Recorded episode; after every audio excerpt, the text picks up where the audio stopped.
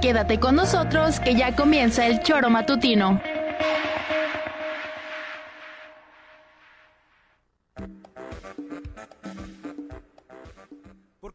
Quienes alegramos tus mañanas. Interactúa con nosotros y búscanos en nuestras redes sociales como El Choro Matutino. Sintonízanos desde nuestra página web www.elchoromatutino.com y llámanos a cabina al 777-311-6050. De lunes a viernes, de 7 a 9 de la mañana, por Radio Desafío y también por Irradia FM 103.7. Somos la mejor revista informativa del país. Somos... El Choro Matutino.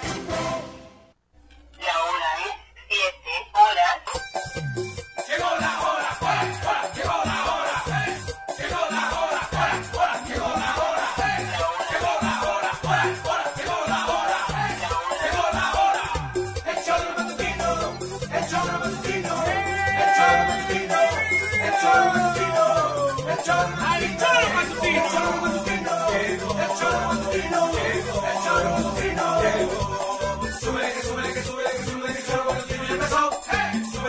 súbele, que súbele, que súbele, que yo no tiene un peso.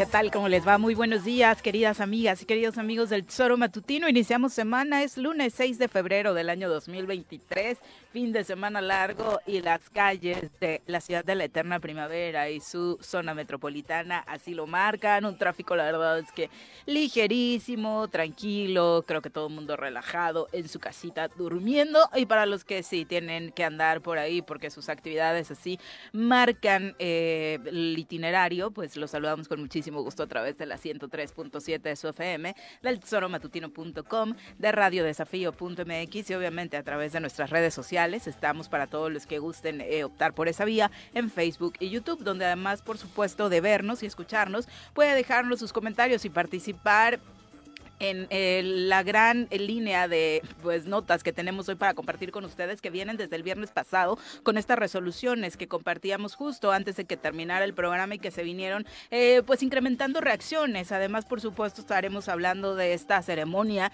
del aniversario de la Constitución eh, mexicana que se celebró ayer oficialmente. Hubo una ceremonia cívica en Querétaro. Estuvo presente el presidente de la República, Andrés Manuel López Obrador varios gobernadores, por no decir todos, le acompañaron y bueno, el discurso central lo llevó a cabo la presidenta, la ministra presidenta de la Suprema Corte de Justicia de la Nación. Señora Rece, ¿cómo le va? Muy buenos días. ¿Qué pasó, señorita Arias? Buenos días.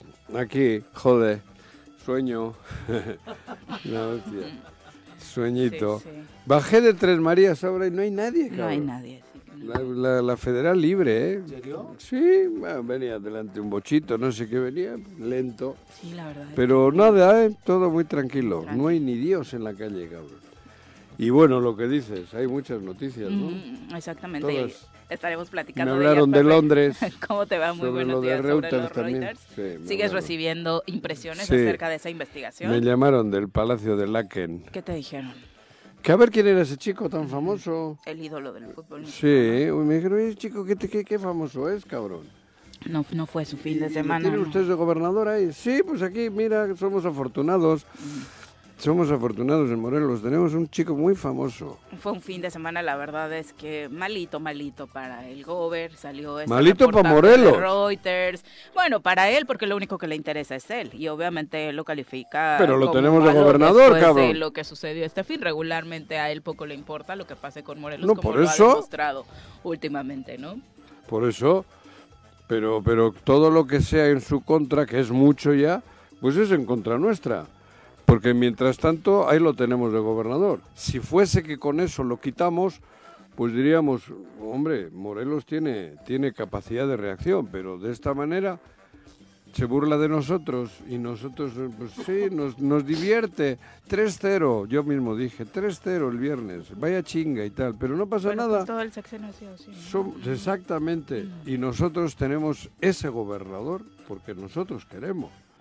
Tenemos la persona más ingrata y más, pues más, bueno, no le voy a poner más apelativos, pero vamos, después de todo lo que ya sabemos, mantenerlo de gobernador habla mal de nosotros, no de él. Pepe, ¿cómo te va? Muy buenos días. Hola Viri, ¿qué tal? Juanjo, ¿cómo estás? Aquí me ando. de, de- de plano? ¿Sí? Sí, mal, mal la semana iniciando. Juanjo? No, no, no, no, yo estoy iniciando bien la semana, no, pero joder, sabiendo que podía haber dicho que hoy no trabajábamos, yo soy muy güey, dije, trabajamos, cabrón. Pero mira que sí, hay mucha gente que está descansando, ¿eh? Sí, Yo no sé si los de enfrente están, los del palacio están descansando, seguro sí. Bueno, desde el ¿Por qué viernes no? la verdad es que la salida de la Ciudad de México de Así impresionante. Regularmente lo que se espera es que el primer fin de semana largo, porque de alguna u otra forma tenemos reciente las vacaciones de diciembre, la cuesta de enero, pues no, creo que nos vale mucho, ¿no? Nos quejamos, pero luego Ahí en, en- en- ahí andamos. ahí en el... en- ¿Cómo se llama? En la caseta del ¿Del Tlalpan? 10. Tlalpan. La- no, Ah, Ah, aquí, de, de aquí para Acapulco. Sí, dos motocicletas y dos vehículos. Muy mal, estuvo parada la circulación. dieron como el tres, madrazo? cuatro horas, sí. Pues que ves a qué velocidad andan las Sí, motos. Híjole. Ayer sí que Yo íbamos, insisto. íbamos a caballo y pasamos por debajo de la autopista, ahí en Tres Marías, y, vibra la autopista, Ay, no, es. Los caballos se cagan del, de la- del De- ruido de las motos y Sí, de- es que pasa. y de la velocidad. Y volteas a ver y van de a dos.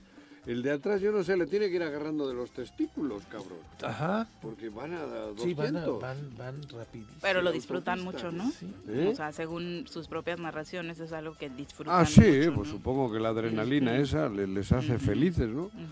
Pero ayer sí te digo, me impactó porque cruzas por debajo de la autopista y en Tres Marías, ¿no? Para ir a, la- a las antenas y vas a caballo y los caballos se ponen unas... Nerviosos. Sí, feo, cabrón. Pero por la moto. Sí, es que van rápido. Es una velocidad impresionante.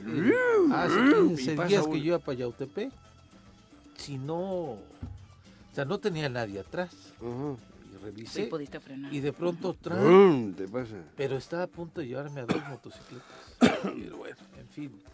Y bueno, del viernes... También es pues, otro ¿qué cuento de decimos? nunca acabar. Sí, ¿no? sí, sí, Ojalá sí, algún sí. entendieran que tienen que tener precauciones y Pero poner reglas más ponen la estrictas en autopista a torno 100 por hora, por ejemplo, ¿no? Y van a No, Ay, lo 200. ellos respetan. van al doble. Pero todos. No, y, y quién, no? pero nadie les Nadie. bueno, ¿y quién les para? Porque quién es el tránsito, Nadie. ¿cómo cómo los pueden Nadie. Pues multar? ahí no cabrón? hay autoridad, parece ser que es terreno sin ley, ¿no? Sí, Tierra pero sin ley. Sabes que la Cámara Nacional del- de, de- de esta industria de, de transporte con ¿Te carga? sí de carga y demás Ujú. Dicen que desafortunadamente se ha perdido el tema de la antes había los de caminos, ¿no? La Policía Federal, Federal. federal, federal de caminos, sí. Ahorita la Guardia Nacional no está haciendo labor de vigilar las carreteras. Ah, Son temas que se han Bueno, descuidado, vigilar ¿no? las carreteras igual sí, no están haciendo la labor de tránsito. de- Eso, de- de- eso de, de- de Federal de Caminos. Yo. Porque mínimo de vez en cuando te topabas una Sí, patrullita claro, eh. y, y hasta en el auto le bajabas. Sí, no, sí, veías sí. de lejos y puta, le metías. Ahora también, ¿no? Tú, uno por inercia, si va un poquito más, procuras ir a 120. Ajá, pero estas patrullas o esta vigilancia no se ve, ¿no? No, pues no sé. No, lo de las motos de ayer fue impresionante. cabrón. Mm. Como locos, como locos y bueno, pero nadie les dice nada. No, pues Ni modo. Y además se la juegan, ¿eh? Bueno, la- cuántas una vidas, piedrita en la- cuántas la- la vidas no llanta se han perdido delantera y ahí tan, tan, y con cabrón. escenas realmente increíbles, No, ¿no? terribles. terribles, ¿no? terribles. Eh, No, te- te digo, el lo estado de los cuerpos. Si vieron lo de las imágenes, la- lo publicamos nosotros, si vieron las imágenes de aquí de, De la caseta de 10. de la de caseta Emiliano 10 Zapata, de ¿no? Emiliano. Zapata, sí, que es el distribuidor industrial. una cosa Ese- así, ¿no? No, hombre, horrible. Los carros estaban hechos Acordeón. acordeón, exacto, así tal cual. Bueno. Pero bueno, el viernes pasado, eh, pasó el contrario viernes? a la afectación que creímos le iba a causar al gobernador Cuauhtémoc Blanco estas resoluciones que platicábamos temprano, bueno, primero la que tiene que ver con la Contralora América López o la ex Contralora y la otra, por supuesto, la que tenía que ver Ya con es esta ex. investigación de Reuters, pues se nos fue de fiesta y la verdad es que una fiesta que muchos hubiéramos querido que mínimo se mantuviera a discreción, ¿no? Porque las imágenes que conocimos después de esta reunión que tuvo con integrantes del Tribunal Estatal Electoral, pues mínimo da para un análisis Ah, profundo, Cuauhtémoc. ¿no? Ujú. Vale, Sí. vale, madres, no me pues, joder, Cuauhtémoc está. A Cuauhtémoc dice, mira, Bueno, pero tengo Cuau- todo el público conmigo. Pero La cago, bien. la cago, no meto un gol, pero nada, me siguen aplaudiendo. Y bien. he metido tres autogoles. Y vamos, y no, pero la tribuna me sigue aplaudiendo. Pues Cuauhtémoc, cago, Y esa era feliz. parte de la tribuna. Ese es como un palco en el estadio, el de la foto, Sí. ¿no? Las integrantes, porque en su mayoría eran mujeres No que les se dará encontraban pena. en el tribunal, pues era así como un palco VIP dentro de este estadio en el que está jugando Cuauhtémoc Blanco. Burlándose del Y público. prácticamente se estaban burlando de nosotros, Ellas también, ¿no? ¿eh? Por supuesto, a mí me parece lamentable porque Esa en general me parece que han ¿Quiénes son esas chicas? el Tribunal Estatal Electoral, que al final termina ¿Y por dar la última palabra a nivel local Por eso la de cagan las siempre. impugnaciones que se hagan en materia electoral. Por ejemplo, ah, bueno, es que no estabas, ¿no? La semana No, pasada justo nos acompañaba la eh, presidenta magistrada este, Marta Elena Mejía para hablarnos de su informe, de que justo este año está terminando funciones y hablaba de cuentas eh, positivas, ¿no? En el tribunal. Pero bueno, esto creo que sí es una manchita, al menos dirían algunos, en lo moral, ¿no? No, y es que como, como dice Juanjo, ¿no? Tal vez a Cuauhtémoc le puede valer lo que sea, pero la otra compañera, la otra compañera, pues, es eh, representa un poder, representa eh, resoluciones que tienen que ver con la gobernabilidad del Pero- Estado, Es que representa el tema de que por qué Pero- se empeñaba en decir no han no han este El caso de Arturo Sí, Pérez claro, Flores, ¿no? ¿no? Por Lo ejemplo, decía. que fue el que analizamos el jueves en su Y- visita. Y, se lo comentamos, oiga, pero hay un documento que Arturo Pérez Flores terminaba su encargo el 31 de enero. Pues no. No lo conocimos. Ella dijo que no le presentaron ese documento. Y entonces dices, ok, pero después la fotografía dice, entonces, ¿qué fue?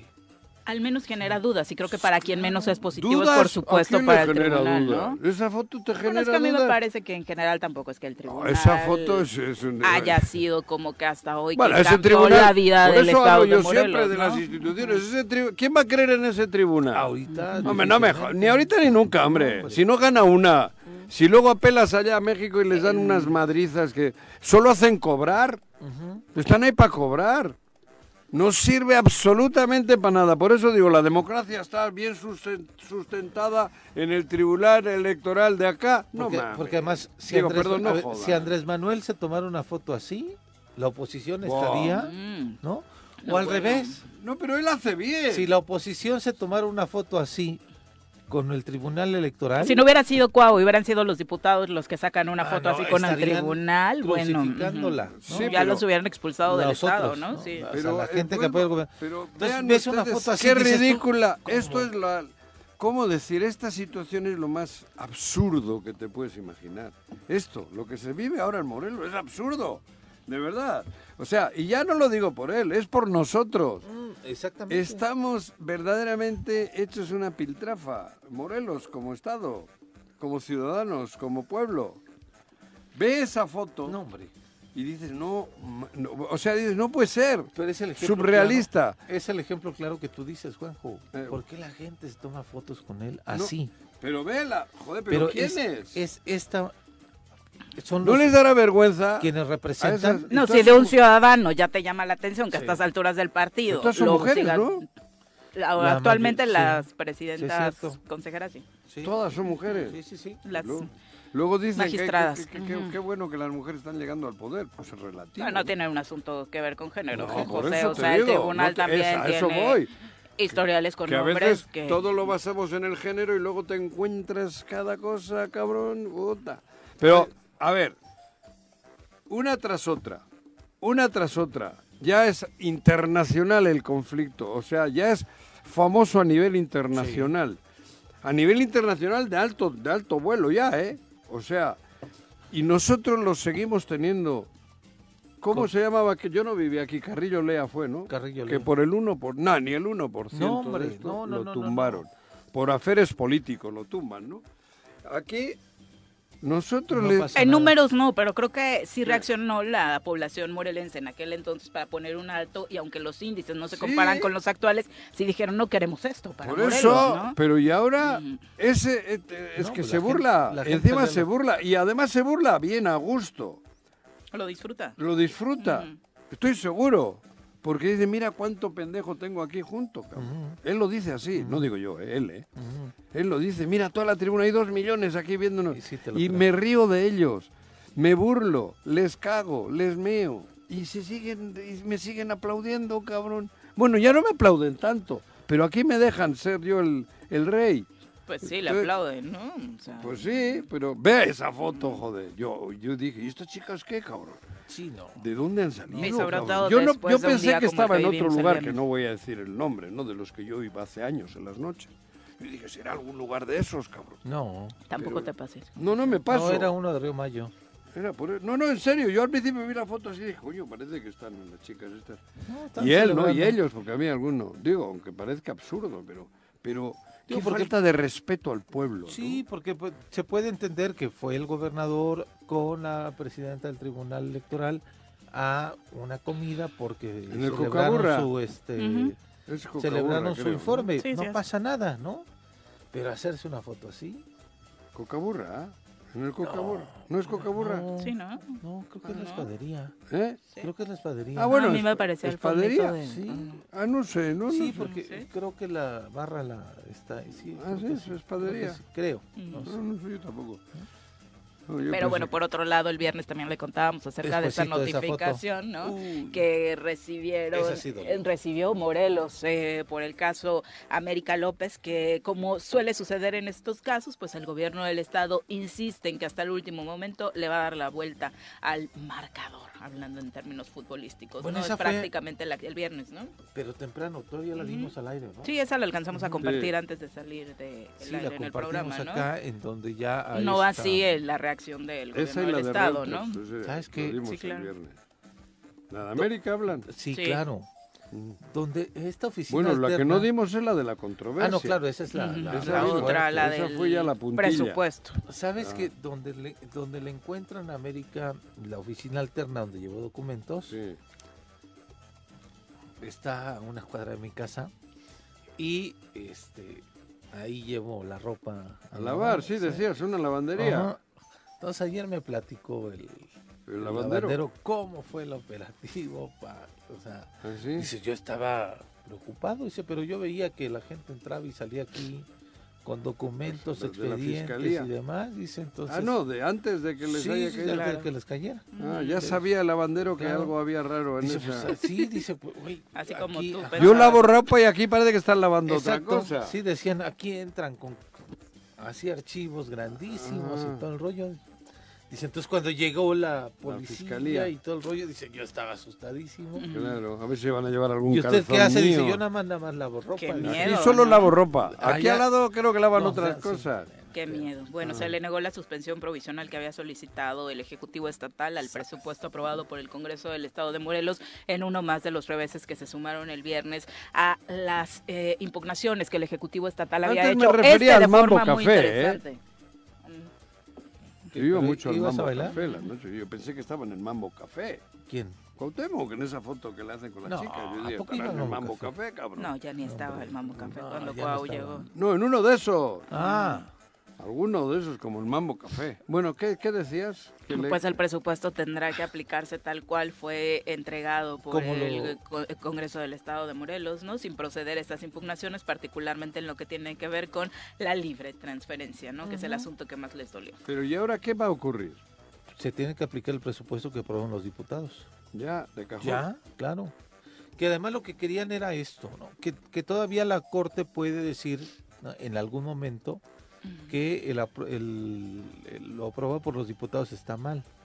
Pero lo puede hacer a mitad de año o en dos años. Pero ahora... Ahorita lo que dijo es, no, no te apruebo la suspensión, no te apruebo lo que me estás pidiendo y aplica el presupuesto que eh, los diputados aprobaron en el 2023, eh, en este, en diciembre. Ajá. Y es que es justamente lo que querían. Lo que querían era que la Corte sí les diera una suspensión al acuerdo aprobado por el Congreso Para poder aplicar para que el- pudieran el de aplicar siempre, el, el presupuesto del 2019. En tanto cambiaban de parecer, pero Sí. parte de la respuesta dice precisamente eso, ¿no? Debido a la naturaleza e importancia del procedimiento para el Estado de Morelos, se determina negar la suspensión solicitada por el Poder Ejecutivo del Estado de Morelos, ¿no? Y ahí- eso. Ujú. Creo que, pero todavía no les llega la No. notificación completa. la Están completa. esperando a mañana. Solo ha sido la puntita. Les tocó puente. Les llegó Les solo tocó la puente. Me enteré por medios, como dicen varios. Sí, ¿no? les tocó puente, entonces están, todavía no saben perfectamente, Ah. creo, cómo está la resolución, Ah. aunque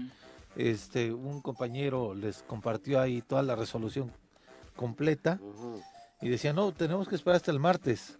Ah. Entonces dijo después, no, pues no esperen hasta el martes, aquí está. Ujú, Pues le dije, Ajá. "Güey, es que están descansando, es puente, ellos hasta el martes tienen que saber la resolución, pero sí, desafortunadamente para ellos, afortunadamente creo Para para Morelos. Morelos, ¿no?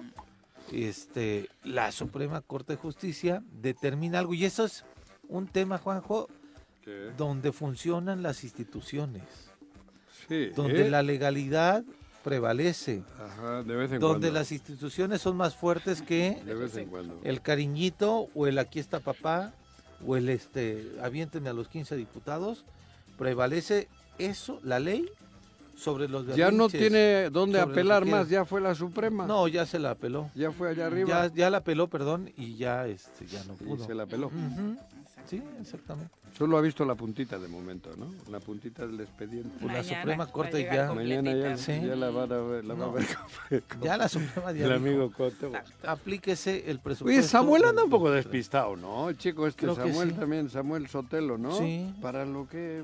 Tendría que... Despistado, ¿no? ¿por qué, Juanqui? Digo, porque ha hecho un... O sea, le adjudican la responsabilidad de estas derrotas jurídicas. No, no, no, no, de la respuesta que dieron ellos, de un comunicado que sacaron. Ah, terrible el comunicado. Sí, hombre, Sí, cabrón. no. Les dolió tanto que Nota quisieron informativa, confundir. Nota informativa. Sí, de esa nota No. informativa, a eso me refiero, pero Samuel, si tú sabes más que todo eso, hombre, deja esas tonterías para otros, creo yo, ¿no? Yo creo, magistrado. a Samuel yo le tengo mucho respeto. Fue magistrado. Sí, bueno, no porque haya sido magistrado, porque hay cada magistrado y también. magistrada cabrón. Porque Es el también que quieren dejar de la que gobernador, foto, ¿no? ¿no? Que todas.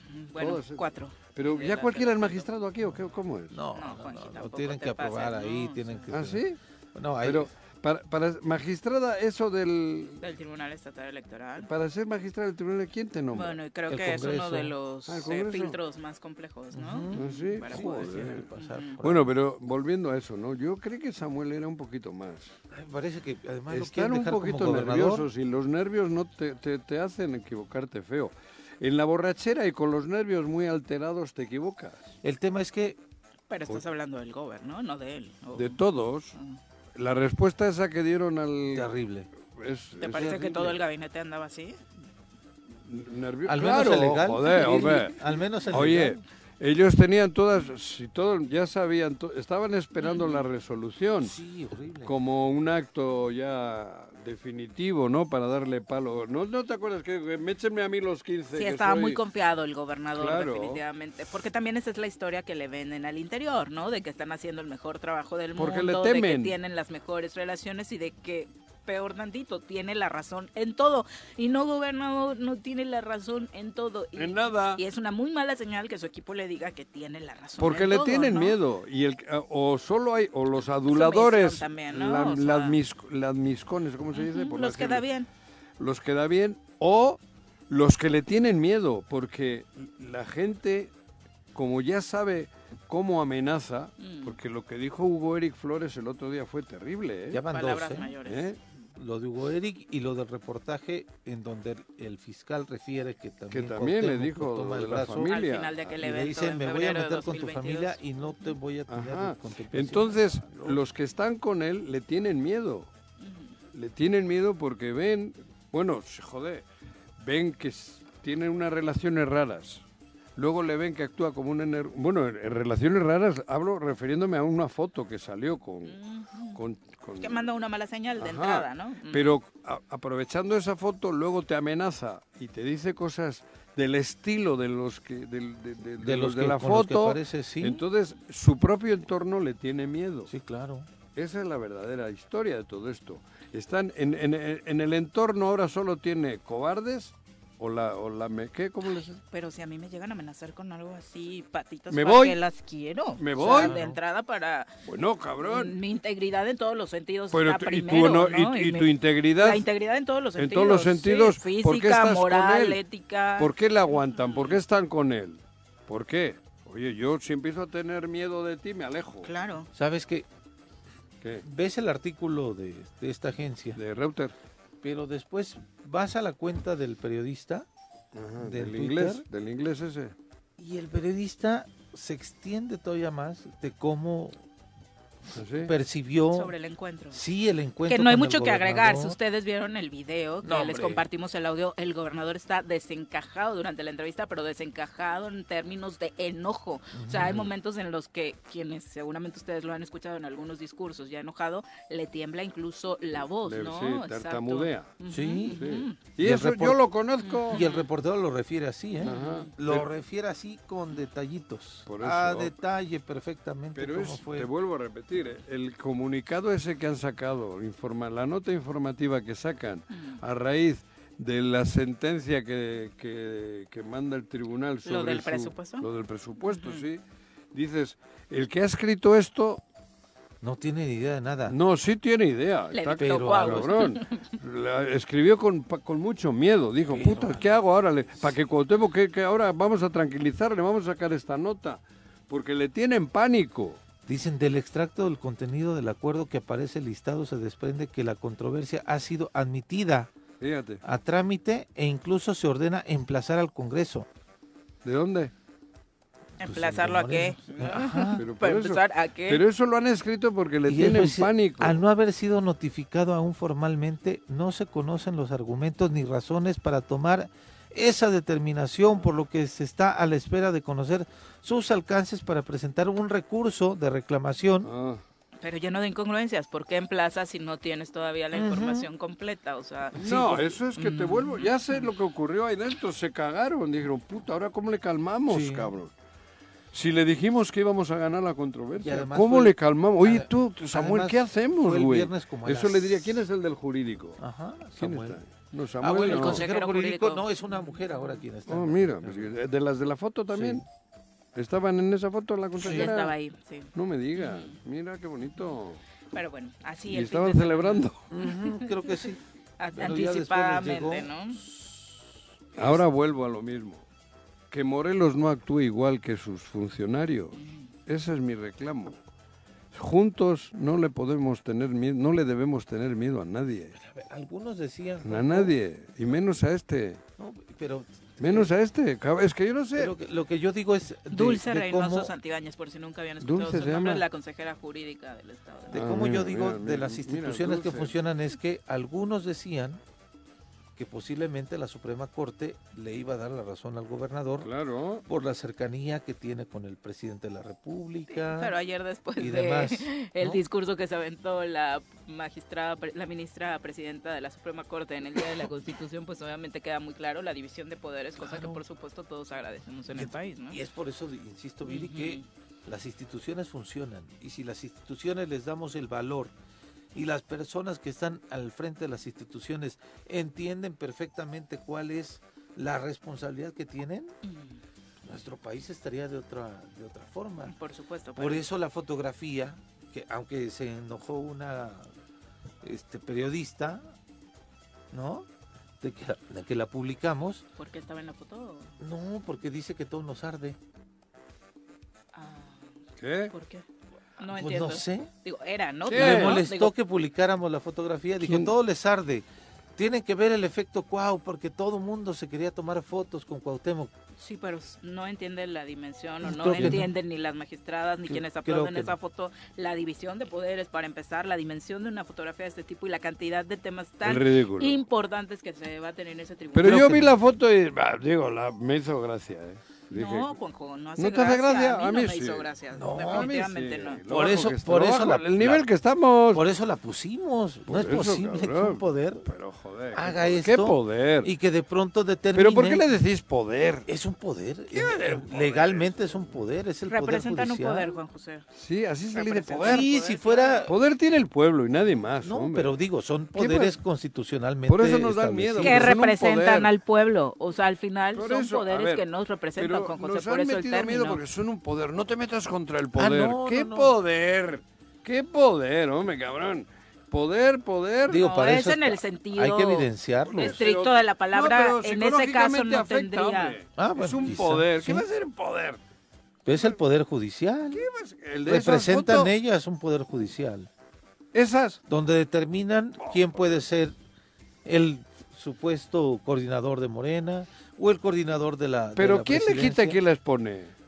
El poder, el, el, el- Congreso, el- el- el el otro pueblo. poder, sí, claro. Ese sí es el poder. Sí, sí, sí. Esos son los representantes. Para mí el único poder que hay aquí es el pueblo y el pueblo tiene unos representantes.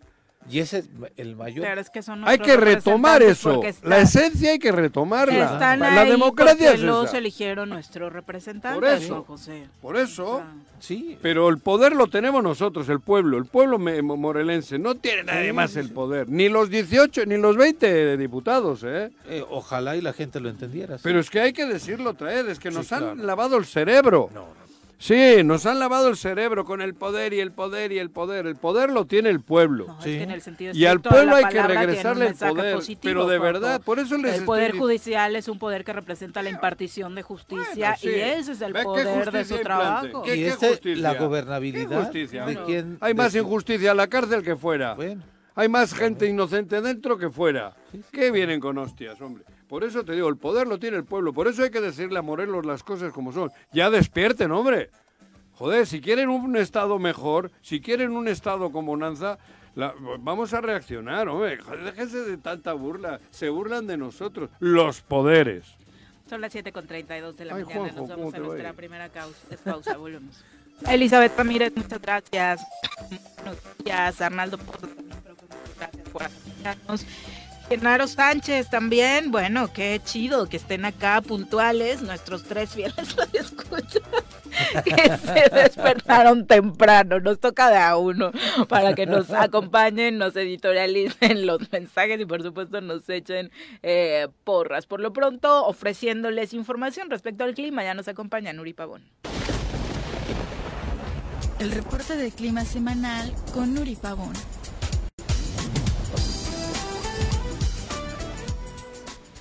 Querida Nuri, ¿cómo te va? Muy buenos días. Diana, muy buenos días, un gusto saludarte. Un saludo también para tus compañeros y por supuesto el auditorio, deseándoles un excelente inicio de semana. Oye, ¿ha sido una mañana fría o es Bien porque hoy, vengo por ahí con un poco de No, malestar? sí bajó, sí, bajó ¿verdad? la temperatura. Eh, estamos teniendo lo que es ahorita la masa de aire frío que viene acompañando el Frente Frío número 28. Ajá. Eh, estuvimos teniendo el día de hoy un descenso de temperatura en lo que es Cuernavaca, estamos amaneciendo el día de hoy a 8 grados. Eh, la máxima la vamos a estar esperando de 28. En los altos de Morelos, Huitzilac, menos uno aproximadamente. Estuvimos Ajá. checando lo que es la estación automática que tenemos en Laguna de Zempoala. Y aquí a las seis y media de la mañana aproximadamente se estaba presentando una temperatura de menos 3 grados centígrados. Entonces, Sí, estamos teniendo un descenso importante de las temperaturas. El vientecito, máxima- o sea, lo peor esta mañana a, camino a la oficina era eso, ¿no? Ese vientecito que roza y que Frío, sientes frío, que te corta el Sí, rostro. así es. Así es. Ahorita estamos teniendo estas características por esta masa de aire frío que sí nos vino a ocasionar un descenso de 3, 4 grados aproximadamente. Eh, lo que sería en lo que es la zona oriente en Cuautla, mínimas de 10, máximas de 29. Ujú. En la zona sur, Jojutla, amaneciendo entre 10, 12 grados con máximas de 36 grados. Eh, no vamos a seguir eh, esperando lluvias, no vamos a tener lo que son presencia de precipitaciones, seguimos con tiempo seco. Eh, es, vamos a estar en lo que es la semana, el día de mañana ya se espera la recuperación y ya paulatinamente vamos a estar teniendo la recuperación de las temperaturas a partir de mañana y nuevamente se ve un descenso para el día viernes al sábado, algún frente frío que vamos a estar teniendo el paso y eso nos va a seguir ocasionando nuevamente este descenso de temperaturas, no tan marcado como se está presentando el día de hoy, pero sí vamos a estar esperando. Y seguimos con tiempo seco en lo que es la semana, no vamos a estar esperando lluvias. Oye, para los que ya están planeando el 14 de febrero, ¿les va a agarrar con frío? ¿Van a tener que empiernarse realmente? Que es Eh, el lo- martes de la que- próxima semana. Sí, eh, todavía lo que sería hasta el día viernes, sábado se ve el descenso, ya de ahí se ve nuevamente el incremento, sin embargo todavía faltarían eh, varios días, el pronóstico tendría su incertidumbre, pero sí se esperan temperaturas estables. No vamos a estar esperando lo que es el descenso de temperatura para esos días. Es una buena noticia, sin duda, Nuri. Oye, ¿dónde podemos checar más datos respecto al clima? Eh, sí, sería por medio de Twitter, arroba con agua OCB. Aquí estaríamos eh, teniendo lo que sería la actualización de manera diaria de este pronóstico del tiempo. Perfecto, muchas gracias, Nuri. Saludos, Buenos buen días. día, hasta luego. Sí, Son- hacía un frío ahora a la mañana. Sí, de verdad fue Pues es que impresionante. mucho ahora, Vámonos. menos. Sí. Ese paseito que tengo de la Mm. cabañita al carrito, joder, se te va. a No, de verdad, el Menos viento, o tres, sea, ¿no? sí, las ¿No esas las querías películas que tener. ves como hielo va entrando y se va, que se va haciendo hielo todo. ¿no? cuando llega esa ola en esa película de la Independencia. ¿No te Mm, acuerdas? el día Ah, de el la día de la De la independencia. independencia, que llega el, el frío y se va congelando todo. Ajá. Así me sentí yo esta mañana, güey. No, pues escuchando. a Afortunadamente, cuando ya luego- llegué al luego creo que coche... exageras, pero ya escuchando a Libre. Nuri, ya ahora sí. ¿Eh? Ya escuchando a No. Nuri sí te creo. Te digo, te empieza el frío por abajo, por las uñas, y vas subiendo, vas No, subiendo. en las manitas, güey, Y se te va congelando, ¿no? Y ya que iban a llegar a los testículos, ya entré al coche. Ahí se paró la Ya, congelación. ya no los encontró, ¿no? Qué Porque nos no. explicaba la Libre sexóloga la que congelada. desaparecen en ese Libre en la ese congelada ¿no? No, testicular. qué horror. Pero bueno. Hace un frío, cabrón. Oigan, vamos a darle un repaso a la información nacional e internacional. Ah. Terrible terremoto en Turquía. Uy, Las nacionales, en el choro vienen las nacionales, que dice Reforma, Crónica y el Milenio, que dice el Excelsior, Jornada Universal. ¿Qué pasa por aquí? Juanjo, ¿qué pasa por allá? ¿Qué pasa por aquí? Juanjo, ¿qué pasa por allá? Si hasta los del choro lo saben. Nada más corrigen tu referencia cinematográfica, que no es el día de la independencia, Ah, no. que es el día después de mañana. Ah, bueno, Ah, pues eso, sí, del frío. Yo hablaba del frío. No es, el ah, día de la Sí. independencia es cuando llegan los marcianos. Ajá, Ah, esa es otra. Sí, sí. Ah, no. Pero Pues no recuerdo si extraterrestres, también pues. hay... Ahí te Se congelan. congelan, no, pero no. bueno, hoy me sentí cagado de frío. no sé qué película era. Bueno, un terremoto magnitud 7.8 sacudió Joder. la madrugada de este lunes el sureste de Turquía, cerca de la frontera con Siria, que también tuvo repercusiones tras este movimiento telúrico que ha dejado a miles de personas muertas, otras tantas heridas y extensas zonas devastadas donde se temen que hay decenas de personas todavía atrapadas bajo los escombros.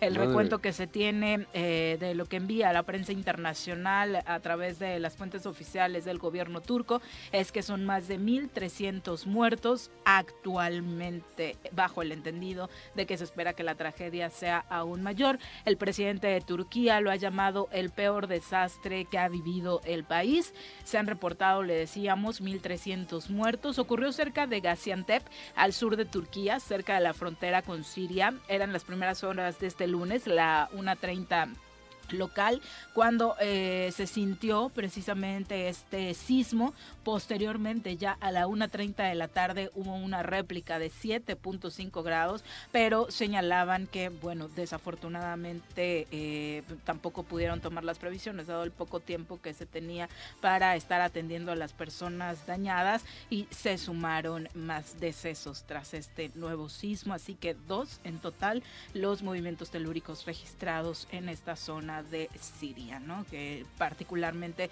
Turquía hoy reporta, eh, pues eso, que hace una petición de ayuda internacional, primero para tratar de rescatar cuerpos y posteriormente, pues la ayuda humanitaria que regularmente eh, pues, los países miembros de eh, estas comunidades envían precisamente para apoyar a quienes más lo necesiten, ¿no? Qué desafortunado. Aquí Y- también ha temblado, ¿eh? Sí, Esta ayer. madrugada. a- ¿Hoy? ayer, ¿Hoy? hoy, no fue ayer. ¿Ayer? Ayer en Acapulco. Afortunadamente. Ah, bueno, ayer. 4 punto- Solo tengo la alerta de que me lleguen. si 4.4 están- grados. Ah, eso- ¿Intensos? ah, fue ayer. Ya- Creí ayer, que, sí. este- que No, había no, sido no, fue hoy. ayer, fue ayer. Ayer en la madrugada. Sí, reportaron Ujú. aquí que no hubo ninguna situación que reportar como Ujú. algo grave, ¿no? En Morelos, pero sí fue ayer en Acapulco. Ah, ayer. Sí, Bueno, mucha Ujú. gente en Acapulco sí lo sintieron. Lo sintieron. 4.4, ya digo, te no mueve. es el... el Ya te gran temblor, cascabelea, ya no, te Claro, cascabelea, claro. No, y- Pero lo de Turquía, entonces ahí, no, ahí, ahí va a haber eh, Una mi- tragedia. miles de muertos. Una por verdadera se ve, por supuesto. 500 y cacho de heridos, decían. Pero debajo de los escombros eh, habrá todavía mucha Sí, gente. Conforme ¿no? avancen los 500. reportes precisamente de las personas que están Al siendo final nunca se rescatadas de sabe los la escombros. cantidad real, ¿no? Porque la medio la quieren tapar, ¿no? Exactamente. Que no sé por qué. Son cosas que a veces uno no entiende, joder. No, ¿Qué pues es ganas diciendo que ha habido menos muertos No. si al final la catástrofe es catástrofe? Hay que decir perfectamente cuánto es para que el nivel de ayuda. Yo me acuerdo en el, cuando el terremoto aquel del 85, aquí también como que se guardaban los muertitos. Como que no quieren decir la Dirían verdad, los ¿no? de ese tiempo, eh, eran eso, precisamente otros tiempos, ¿no? Donde creían que políticamente incluso podría pesar, sobre todo por el mal manejo que en ese eh, eh, terremoto del 85 tuvo la presidencia de la República. Y es que no había capacidad del gobierno para responder a Les toda la agarró. tragedia. Desapareció un buen rato, según los papel. relatos. ¿no? Fue la sociedad civil sí. quien salió a ayudar, quien salió a apoyar, quien ¿Quién salió a rescatar. Cedillo o De la Madrid. o de- Incluso Ah, aquí- de, de la Madrid luego Por- porque de pronto de la Madrid luego fue el pelón, ¿no? Después Ajá, fue Carlos. Sí, sí, sí, Carlitos. sí, sí, Y Mm. por eso en aquel tiempo ganó Cuauhtémoc Cárdenas. Ajá. El primer la Ciudad de este, México. No, todo. Cuando en el 94 fue cuando La Cuauhtémoc Cárdenas ganó. Ah, la- cuando le Sí. quitaron La caída del el... sistema. Y fue en gran medida por Sí, eso. sí. Las La elecciones sociedad habían civil sido sí, en el estaba- 86, un Y año hay que decirlo porque ¿no? decíamos, por- por- porque podríamos decir en el 85 las instituciones no estaban preparadas.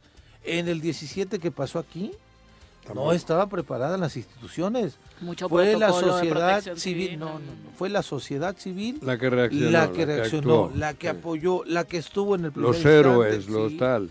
completamente. ¿no? O sea, entonces seguramente también en este país donde Turquía. sucedió esta tra- tragedia, seguro así, la ¿no? sociedad Turquía civil está y todo el mundo y, y los países eh, de. África. Esto justo fue en la frontera con No, Siria, Turquía ¿no? es un país que está ahí en medio, Ajá. Que no saben si son No, europeos. seguro la sociedad civil va a estar ahí, Ajá. ahí, ahí manifestándose porque así ha pasado en estas desgracias. La- Las instituciones no han sido capaces de poder este de accionar ante estas cosas y bueno, la naturaleza se hace sentir Cuando menos lo y ve nada más, ¿no? Por Con qué con qué magnitud, con qué catástrofe. O sea, y es la sociedad civil la que reacciona. Pero sí fue el 85 el terremoto, no, el 85. 85, el 19 de Sí, claro. septiembre Sí, del 85. 85. El primero, ¿no? Ujú. Ujú, Exactamente. Bueno, a nivel local, ¿qué pasó? Ayer fue el aniversario de la Constitución mexicana. La presidenta de la Suprema Corte de Justicia de la Nación, Norma Piña, exigió respeto a la división de poderes y a la independencia del Poder Judicial durante la ceremonia por el 106 aniversario de la Constitución.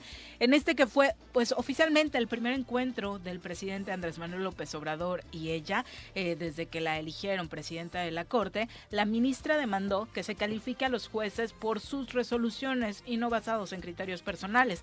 La diversidad entre quienes impartimos justicia no solo es inevitable, es deseable, es sano y necesario ponderar la actividad de los jueces en virtud de las resoluciones que emiten, de su trabajo y nunca perder de vista la independencia judicial, la de los juzgadores, porque eh, justo representan uno de los poderes constitutivos de la República. Una judicatura independiente es pilar de la democracia y es el legado que esta misma constitución que ayer celebraban ha transmitido, la independencia judicial. ¿no? ¿Quién fue la que en Querétaro no se paró cuando llegó el presidente? Que le dicen que fue una falta de respeto. Ah, no sé, Ah. ¿quién no se paró? en esta En el ayer- protocolo, en el protocolo, alguna una ministra de estas estaba sentada ahí, llegó el presidente y no no se no se paró. no, no supe. ¿Y te molestó que no se No, parara? a mí no, eh, Ah, chisme, yo estaba más a gusto con el caballo que la chica. No, la verdad ya no. Haciendo honores. ese- Haciendo honores exactamente a la Constitución. Allá arriba en las antenas de Tres Marías. ujú. Pero ¿en ella, serio? fue ella, Ah, ¿no ves? fue ella. Sí hubo alguien que llegó el presidenta. presidente y no se paró. Se quedó Sí, sentada. se- siguió Está- sentada. obviamente está en el presidium. Ajá. Estaba la secretaria de Seguridad Pública, estaba Santiago Krill representando al Congreso de la Unión, estaba ella, Norma Piña, representando Ah, ¿lo al ves? Poder Judicial, estaba Andrés Manuel. López Obrador y bueno, de ahí seguían eh, algunos otros representantes. Muchos del militares Poder tuvo, ¿eh? sí, claro. Eso está Y duro, ¿eh? detrás los gobernadores, ¿no? Pues te acuerdas que se enojaron ellos. los de Morena porque la escolta no la dejaron pasar con las armas al recinto legislativo, Claro, que además no tienen que entrar con armas. No, no, no, está prohibido. Y entonces, Pero ya- ayer esta chica la salida se de- mantuvo sentada y le criticó. Jesús Ramírez envió Jesús un tuit, dice, en el 106 aniversario de la Constitución Eso. fuimos testigos de la vitalidad de nuestras instituciones, pero resulta desafortunado que no se haya cumplido con el, protocolo. Le molestó que no se haya Mm. parado la chica esta. Es una cortesía. claro, Por- definitivamente. Pero bueno, igual Mm. le tenía el, el tobillo jodido o algo, Mm, igual la sí. rodilla, o tampoco te hay que tomarlo todo así. Igual era un personal, detalle, de- ¿no? Igual o tenía retortijón o algo y tuvo que quedarse sentado. Al pararse igual. Yo Digo, por- hay mil cosas que le han podido ocurrir. Sí, pero por cortesía si te levantas, ¿no? Pa- ¿Con tu retortijón? No, pues no sé. Joder. La ¿No, has tenido retortijón y que Sí. te va a punto de salir el Yo nunca he chorrillo? y- estado en un evento con el presidente. Pues Bueno, quién sabe. Tal el vez caso es ese, que ayer hubo un detalle ahí, no sé el por qué. Es preocupante ahora en serio lo de la militarización. Lo que está ocurriendo en el aeropuerto internacional. Ah, Tú lo viviste. Bueno, No, hay, otro video, mucha justo le responden a. Jesús con otro video, Ah. donde en efecto, ya que está el presidio listo, presidium listo, ella se pone De pie. Pero después. Sí, ya que va a Ya iniciar cuando el protocolo eso, oficial. ya ¿no? ella se Lo que no hace es ponerse de pie cuando eso sí, él va entrando, eso. ¿no? Ella se, el protocolo lo hace ya con el himno y Con la bandera y la, sí. eso sí. Pero cuando él entra, ella se sigue, hay fotos donde sigue sentada. que Sí, no- vi- en el pero es que no entiendo por qué, hasta que empieza por qué hay que el himno, pararse ¿no? tampoco. ¿no? Pues, pues. Ujú. Es una cortesía, me ¿Ah, parece, sí? ¿no? Sí. No sé si está en el protocolo, protocolo, pero sí es una cortesía levantarse, ¿no? Pues igual como es dama al revés, ¿no? Por la Quizá hay será. otras mujeres y sí están de pie. Sí, bueno. Pero en fin, no, yo no le di tanta importancia. Pero me hizo gracia porque vi el, el, el tuit de. Chucho Ramírez. Sí, y- le, sí le molestó. y sí le molestó, a Jesús, molestó. ¿no?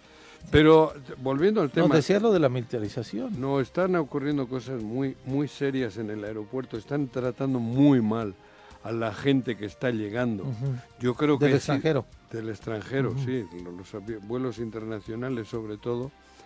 Están ocurriendo cosas muy, muy, muy, como en estado de guerra. Pero cabrón. era obvio que con la presencia del ejército eso iba a suceder. Pero yo no sé por qué ahí interviene el ejército cuando tienes que tener otro tacto, ¿no? Pero es que el Están encargado ocurriendo del, cosas bien el feas, ¿eh? encargado del aeropuerto es un militar. Sí, un vicealmirante. Tres vicealmirantes son Entonces, los encargados. Por, por eso hemos dicho Pero el que- trato que se les está dando a la gente, los están expulsando de una manera...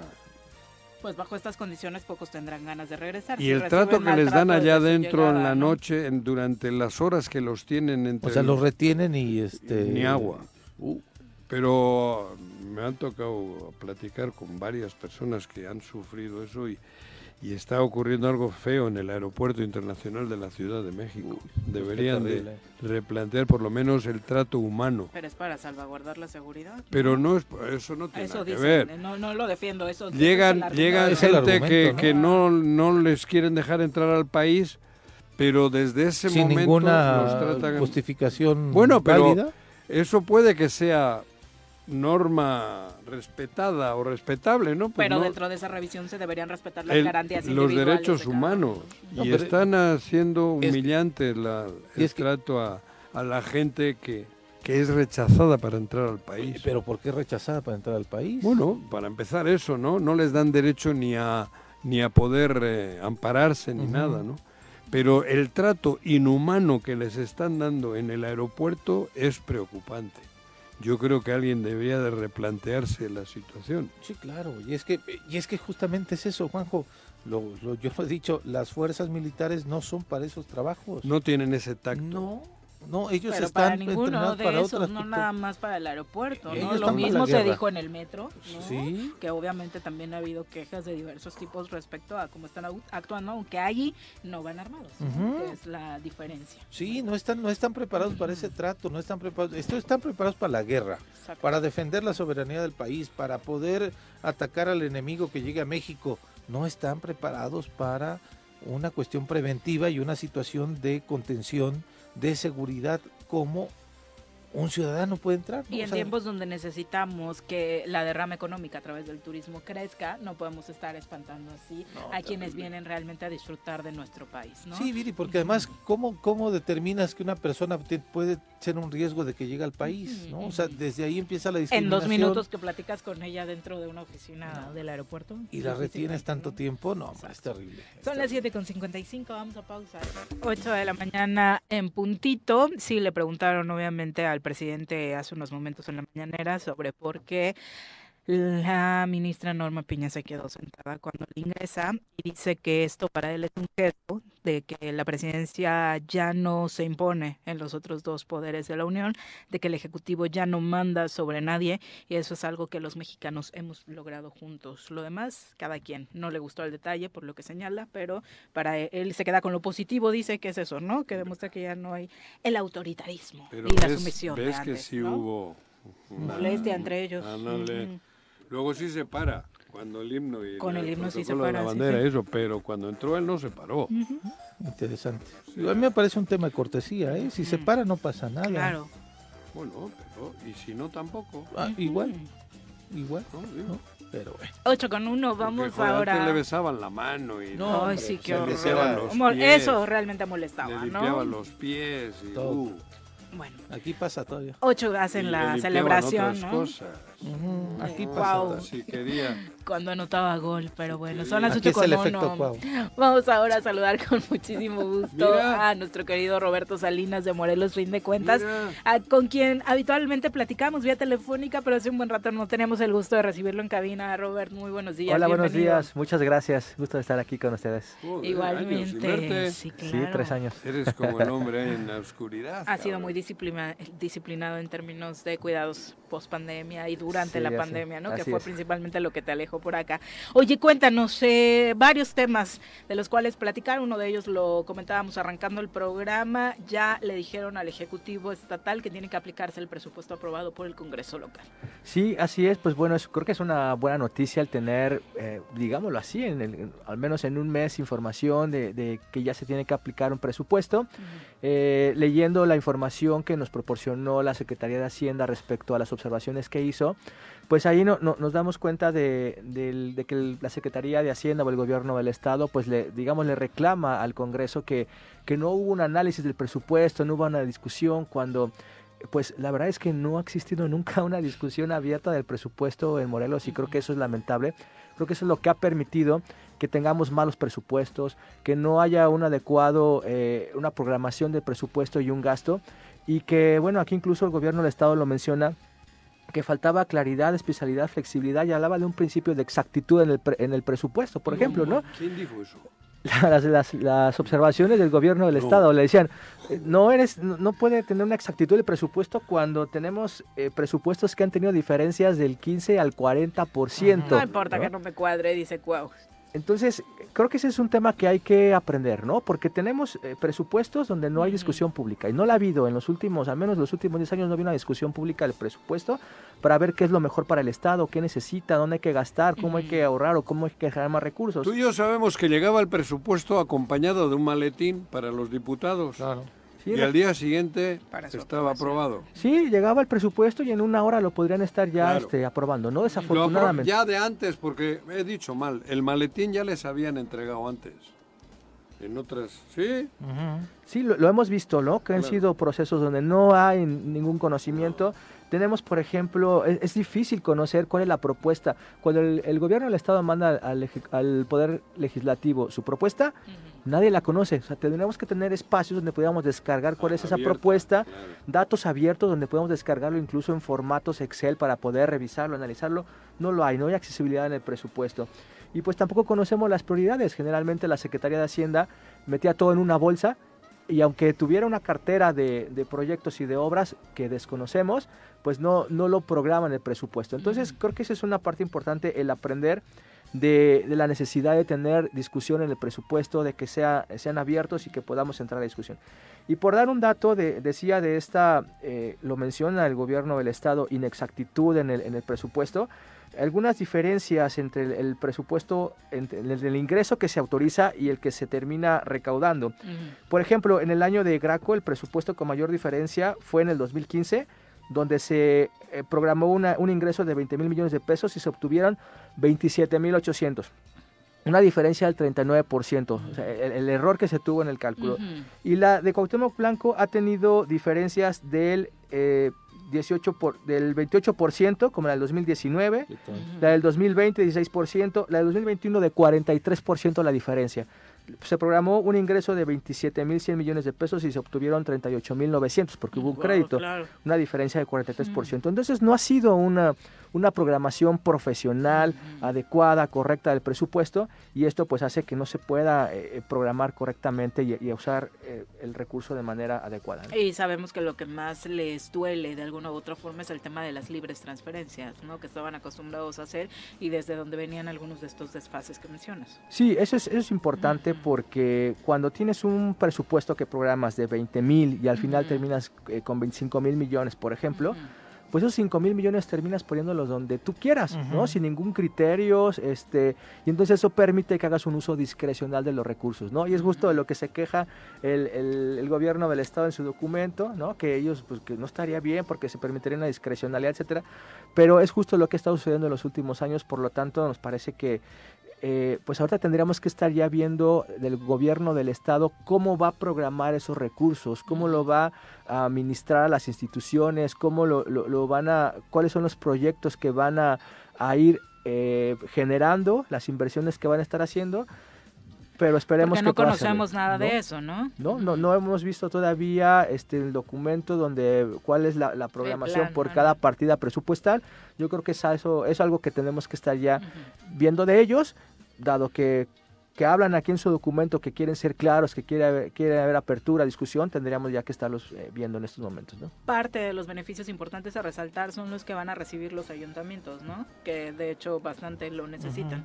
Sí, pues la, la inversión, ¿no? Lo que veíamos, como comentaba, es que generalmente la Secretaría de Hacienda se quedaba con una bolsa como de, de 700 a 1000 millones de pesos. Eh, incluso cuando se le preguntaba a las secretarías cuáles son tus proyectos de inversión, nos contestaban que no sabían.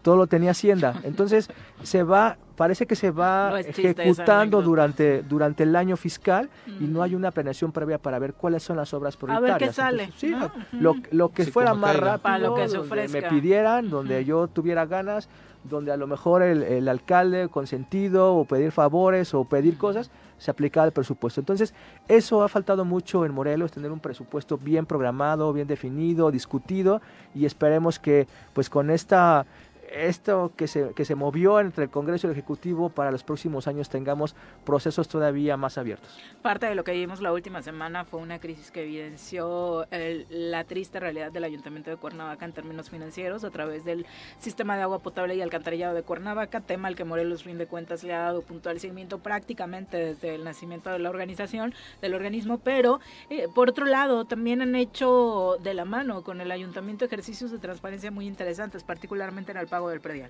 Sí, desde, bueno, desde hace prácticamente seis años hemos estado intentando hacer un estudio sobre la recaudación del impuesto predial. Nos llamaba la atención en Morelos Rinde Cuentas cómo los ingresos que entran a la ciudad, donde los ciudadanos pagamos de manera anual por nuestra vivienda, nuestro predio, pagamos cierto monto y que pues que la, la ciudad la veíamos que se estaba o se está Cayendo. cayendo, ¿no? Con muchas deficiencias, sucia, descuidada. Y entonces pensamos que el, el predial pues es un recurso que entra directamente al, al municipio y que debería utilizarse para el mantenimiento y el cuidado de la ciudad. Entonces empezamos a, a investigar, fue muy complicado, pero ya en esta administración nos permitieron obtener más datos, información. El alcalde y los regidores se comprometieron en, en- en diciembre de 2021 a ser a- abiertos en el tema del predial. Y es como hemos estado trabajando durante este año. Cada, prácticamente cada mes nos informan cómo van los ingresos de- del, del predial y hemos generado con ellos un sitio web que se llama predial.cuernavaca.gov.mx, predial transparente. Y ahí eh, pueden las, las personas, los ciudadanos de Cuernavaca o cualquier otro, puede revisar cuántos ingresos están entrando a Cuernavaca por el concepto de predial. O sea, e en incluso estas por- zonas catastrales. en ¿no? las zonas catastrales y ya lo estamos haciendo también por colonia. ¿Por qué? Porque creemos que en primer lugar el municipio tiene que ser transparente de cuántos ingresos se está recibiendo de los ciudadanos. En segundo lugar tiene que ver con una rendición de cuentas. A ver, tú me entregas un millón de pesos, ¿Qué estoy haciendo con ese millón de pesos? Y lo, lo que le decíamos es que tiene que regresar el dinero a las colonias, a las regiones catastrales, porque la gente paga y piensa que se roban el dinero, que no hace nada. A ver, yo pago, pero mi calle está mal, no hay luz, están descuidados los parques. Entonces, tiene que irse dando, y no va a ser solamente en un año, sino tiene que ser un proceso, tiene que darse también ese proceso de, de- de- de generar nuevamente la confianza con los ciudadanos. ¿Y cómo va a ser? Pues que le digas, tú me entregas eh, un dinero, aquí está. Y si bien a lo mejor eh, eh, no se había estado invirtiendo nada, se pudieron haber invertido entre el cero y el 3% del presupuesto en obra pública en, eh, en- en predial. O sea, prácticamente nada. o incluso habría años que no se invertía nada. Sí hay obra pública, ¿no? Los federales que vienen ya etiquetados, ciertas ¿Y zonas. se iba a pago de deuda o a dónde se iba? ¿Sabemos? Eh, eh, lo que pasa es que eso también tiene que ver con un, con un orden, una disciplina, porque generalmente esos recursos le llaman, se envían a cuentas licuadora, donde se pierde, se pierde el, el- el seguimiento al recurso y se va a gasto corriente o se puede ir a otra cosa, ¿no? Pero aquí es lo que se pretende es que se tenga un orden, que se pueda identificar correctamente cuál es el ingreso y hacia dónde va a ir el gasto. Y entonces hoy ya podemos ver y estamos generando también mapas donde la gente puede revisar por región catastral cuánto está ingresando, le pones ahí cuánta gente pagó, cuántos faltan por pagar y cuál es el monto que ha ingresado y también cuánto va a corresponder en obra pública. De octubre del 2022 a enero de este año 2023, que se ha estado pagando el anticipado o ya el predial 2023, han ingresado a Cuernavaca 154 millones de pesos. Eso ya garantiza una inversión de 62 millones de pesos, más lo que se acumula este año, que podrían ser quizá otros 50 millones de pesos más. Podría llegar a lo mejor hasta 70, 80 millones de pesos la inversión de, de- con recursos propios del predial a Cuernavaca. Entonces, eso es lo que estamos ¿Cómo se llama la página? Eh, se llama Predial Transparente y la encuentran en el predial.cuernavaca.gov.mx. Y te sale si tu vecino ya pagó o no. No, es en general toda la colonia. Quería confirmar si. Juanji ya había pagado. Yo no he pagado. Quemarlo. Debo el predial. Yo creo que ese es un tema importante. ¿El de Cuernavaca? Cuernavaca. ¿O cuál de todas tus mansiones? Bueno. En el estado y en el país. Bueno. La de Tlacomulco ya el Es- pagaste. esa Sí, ya, esa ya. ya pagué. Es parte de lo que queremos eh, eh, generar, ¿no? Que la gente también vea que pueda recuperar confianza y decir, voy a pagar porque se está haciendo algo, Claro. porque se está invirtiendo. Y también algo que hemos implementado es que cuando la gente va a pagar a, a la, a la tesorería, se le entrega una, una boleta o el que quiera Ah, hacerlo, que dónde le pones que su número de región y en qué se quiere ¿no? invertir, ¿no? Que puede ser, que el- ahorita, ahorita lo más votado ha sido bacho y pavimentación, Claro. agua y drenaje, Es la que eh, cámaras de vigilancia, embellecimiento urbano y luminarias. Pues es que todas son, importantísimas Todas son y importantes. están abandonadas. Sí, sí, hasta ahorita la, la respuesta ha sido que el, en bacheo y pavimentación el 39.5% ha elegido este, este tema. Claro. Le sigue cámaras de vigilancia con 19.2%, luego agua y drenaje 18.3%, alumbrado 14.7% y envejecimiento urbano 8.3%. Han votado hasta el momento 12.020 personas en esta, en esta intención de, de- de ver qué es lo que se quiere este, realizar y entonces ha sido una buena respuesta. El- comparando los meses de enero del 2023, 22 y 21, hay un crecimiento en la recaudación del predial. Comparado también el anticipado, también había un, un incremento en la recaudación. Y entonces, eh, nos parece que va bien este programa. Vamos a estar generando también lo que queremos hacer ahora es eh, la- las obras públicas también que puedan estar identificadas. 2022, en el mismo mapa que comentaba, donde ves cuál fue el ingreso del predial, también se encuentran ahí las obras públicas que se hicieron con esos recursos. E incluso puedes darle clic ahí en el, en el botón, puedes identificar qué obra es, cuánto gracias costó. a tu pago del predial. Así ¿no? es, quién es el proveedor, e incluso descargar el contrato o el catálogo de conceptos, donde viene el detalle de la obra pública. Entonces, parte de lo que le estamos recomendando al municipio, que eso tiene que haber una, una transparencia, una rendición de cuentas en cuánto ingresa y cómo lo está gastando. ¿no? Ejercicios que todos los gobiernos deberían estar haciendo, empezando por el Ejecutivo Estatal, ¿no? Sí, sí, son, son maneras, son vías, y este es un ejemplo, se le llama gobierno abierto, donde eh, las instituciones públicas permiten la participación ciudadana para resolver un problema en común. Entonces esto implica que el gobierno esté abierto eh, precisamente eso, a recibir propuestas, opiniones para resolver los problemas. Y en el caso del el poder estatal, eh, pues ha sido muy complicado poder dialogar con las autoridades y pues no se ha podido generar nada. Oye, Morelos rinde cuentas. ¿Cuánto tiempo llevan? Morelos rinde cuentas. Estamos por cumplir en abril siete años. Siete años. ¿Ya sabes la importancia, la relevancia que tiene Morelos rinde cuentas? ¿Ya se han dado cuenta de, de la magnitud de- del trabajo que han hecho y de, de, de, De la credibilidad que han obtenido y, y de todo eso ya saben, porque hablar de Morelos rinde cuenta, hoy es un, es casi casi ley, es, es la credibilidad que han logrado, Ajá. eh, Roberto, es importantísima. ¿Cómo, cómo? ¿eh? Muchas gracias. años. Sí, muchas Digo, la gracias. verdad, es- sí, ha sido difícil, es complicado cuando eh, también te cierran las puertas, ¿no? En otros espacios, en otros este, ámbitos, cuando peleas mucho con la transparencia, porque no toda la información que pedimos se nos entrega, todavía tenemos información que ya lleva cinco o seis años que seguimos esperando. Eh, y que puede generar también más contenidos, más información, pero afortunadamente y, eh, hemos tenido la confianza de la ciudadanía, queremos seguir así, todo lo que hacemos eh, no tiene ningún ingreso de instituciones públicas, ni estatales, federales, ni municipales, todo lo hacemos con recursos propios que genera los propios este, donantes, empresarios de, de aquí de Morelos y, y queremos seguir así porque al final de cuentas lo que queremos es que las cosas se hagan mejor, que a los morelenses nos vaya bien, quienes toman las decisiones en nuestros gobiernos tomen mejores decisiones, por eso es que nos acercamos a ellos con quienes quieren para Mm. ofrecerles propuestas de cómo mejorar. Exacto, pero creo que eso es lo más valioso, ¿no? La credibilidad. Yo me acuerdo en los inicios que de pronto algunos políticos decían, no, es que lo está haciendo porque anda en campaña, lo vas a ver en el siguiente proceso electoral con fulanito, ¿no? Y pues ha pasado el tiempo y creo que lo más valioso es eso, ¿no? Que Morelos, fin de cuentas, se ha mantenido del lado del ciudadano. Es que Sí, lo importante seguimos. es eso, Morelos rinde cuentas, ese nombre, no, es- no eres tú, diríamos, Sí. que, que sabemos que eres el, Mm, que el- hace un el- gran trabajo. el- el de la chamba y eso, ¿no? Pero el, prestigio lo tiene Morelos rinde cuentas, porque se lo ha ganado a pulso. Sí, Creemos en Morelos rinde cuentas, la sí, gente da cree. información importante. Cuando ustedes sueltan la, la- la información es 100% creíble. Eso es referente es- para medios es nacionales también, Juanjo. Por eso hablo de, sí, todo el, sí. de todo el país, ¿no? De- cuando se refieren al estado de Morelos, el único creíble es Morelos rinde Muchas gracias serio, y así ¿eh? queremos Es- seguir con esa el- confianza que, que tenemos en ustedes, los medios y en la sociedad también.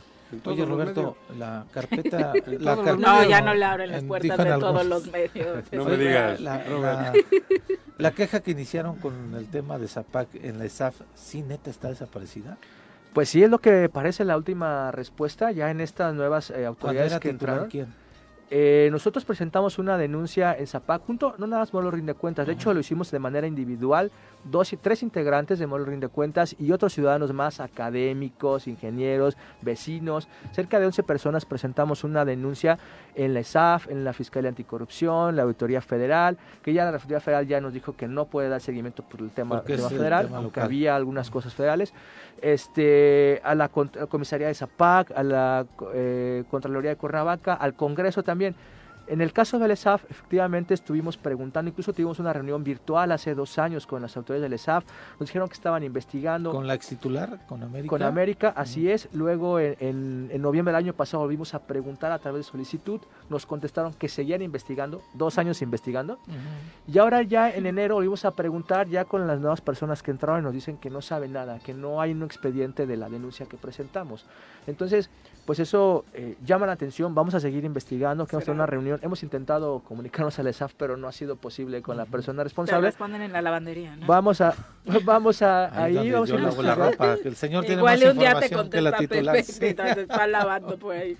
Y ese, es- ese es un tema que nos da eh, la muestra de por qué es necesario mejorar a la auditoría, por qué es necesario sacarla del Congreso, que, que tenga autonomía, que no dependa del Congreso, que tenga presupuesto suficiente, porque tampoco lo tiene, su Ujú. personal es de los más, los sueldos más bajos en todo el país, pocos, pocos empleados también que no tienen capacidad. Desde que se, se reformó, se creó este SAFA en la ley de fiscalización y la constitución, habla del ingreso a través de un examen del- de, los funcionarios. No ha habido un solo no hay tal. ingreso a través de, de- del ingreso. Entonces, también necesita recursos Claro. para hacer estos procesos. Entonces, nos parece que es oportuno que para el nombramiento del titular se tenga primero que hacer estas reformas para mejorar los procesos, para reformar y darle autonomía al ESAF, para que realmente tengamos una institución autónoma. En el país solamente hay cerca de, de siete auditorías que son autónomas, que no dependen del Congreso, todas las demás siguen dependiendo. Y en el caso de la nuestra está todavía muy cooptada porque cuando la auditoría te- concluye una de sus revisiones, de sus auditorías, no la puede publicar como lo hace la federal, ¿no? Concluye y la publica, le da una copia al Congreso, pero no. Tienen. Aquí tienen que enviarlo a la Comisión de Hacienda a esperar si hay observaciones y se las autorizan. Claro. Pero ahí se puede quedar darse 5 o 7 observaciones. años o nunca, nunca estar autorizada y no la pueden publicar. Entonces nos podríamos no estar enterando de resultados, de observaciones, de casos que puedan ir a una denuncia, pero que no, no se hicieron porque están paradas en el Congreso. No, y cuando pasa el tiempo ya los, los delitos Prescriben, prescriben, ¿no? Así es. Por eso es importante, el- creo que es la parte fundamental de la auditoría, que salga del Congreso y que ya no dependa para la autorización o aprobación de, de los resultados que tenga. Oye, finalmente ya un paréntesis fuera de este tema de transparencia, ¿qué te pareció esta foto de las integrantes del Tribunal Estatal Electoral con el gobernador? Pues me parece desaf- desafortunado. Yo creo que se ¡Mambo! tiene que, que cuidar eh, la, la relación, los mensajes también que se emiten, ¿no? Este, creo que representan a una, una institución, ambas partes, ¿no? Ni siquiera el gobernador, o sea, tendrá que estar haciendo esos, esos movimientos, esas señales. Representa a casi dos millones de morelenses, representa a un poder, el gobernador. A ti. Y por el otro lado, no. a todos, pues A eh, se supone, se Es supone el que es que gobernador nos- constitucional no. del Estado. Yo no lo reconozco. y Bueno, por el otro lado las autoridades para mí no es mi gobernador. Un millón novecientos No lo reconozco. entonces. Pero es, Vivo en este estado si yo no tengo gobernador. pero es.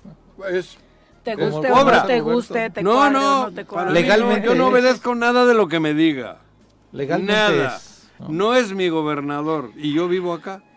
Pero legalmente Punto y es. coma. Legalmente sí, legalmente puede ser. Pero yo no lo reconozco. Yo Ya sí, un no. mal- un mal yo ya no foto, reconozco. Para mí no es Sí. el gobernador de Morelos. Yo creo que fue Cobra. desafortunado. Sí. ¿Eh? ¿no? Perdón, perdón Roberto, es que me... No, lo entiendo, lo entiendo. Yo creo que muchos se sienten así, ¿no? Pero pues también yo con eso tengo la, la necesidad y de certeza de, de- de pedir y de reclamar, ¿no? Porque pues es la autoridad. Tiene una obligación que cumplir. Así es. Muchas gracias. Gracias a ustedes. Gracias, muy buen día. Roberto. Muy buenos Nos vemos en tres años. No, no, no. 8 con 21. Antes de irnos a una pausa, el Barto dice, buenos días, yo aquí trabajando a full, los saludo con mucho Gracias. gusto. Mi pregunta es para Juanjo. Hijo de- Suena muy bien lo que dices, Juanjo, pero ¿cómo le regresamos la democracia al pueblo? Explícame, porque siempre dices lo mismo no. y suena bien Yo no- bonito. yo- eh, es que ahí pero está no mal, hay ya desde- mecanismos. yo no- Los diputados regularmente ¿Cómo? terminan vendiéndose muchos al gobierno Sí, en turno. En eso. campaña prometen y ya en el poder no hacen ¿Qué nada. pregunta me he hecho? ¿Cómo le regresamos qué? El poder. No, el la poder... democracia al pueblo. No, no le tienes que regresar nada, es del pueblo. Lo que el pueblo tiene que hacer es ejercerla. Es, eh, mi reclamo es al pueblo, yo no estoy reclamándole ni a los congresos ni Y al... sobre eso también pregunta, Ah. si lo que sugieres es que el pueblo tome las instancias gubernamentales No. pacíficamente, ¿cómo le hacemos? Porque eh, coincide el Barto en que muchos quieren, dice, es el mismo discurso de siempre, que el pueblo tiene el poder, Pero- y no es cierto, es una utopía. No es utopía. Utopía no es. Utopía es algo que puede ocurrir y está en chino. Me parece que lo que hacen pero organismos esto- como Morelos el- Fin de Cuentas es un ejemplo de Claro. cómo... Ah, bueno, él, es un ejemplo de democracia directa del pueblo. Y de cómo ejerce la, la- Claro, la ciudadanía. es que por eso este, aquí el nos han lavado, el problema es que nos han lavado el cerebro y nosotros vivimos plácidamente con ese lavado de cerebro. No es otro más que quitarnos el lavado y aplicar lo que somos. Somos el pueblo y tenemos el poder. Los diputados son nuestros representantes y es el único poder que vale, porque ese es el del pueblo. ¿Cómo, joder, recuperando la dignidad? Alberto, le digo, recuperando la dignidad del pueblo morelense, nada más. Volvemos. Nada más.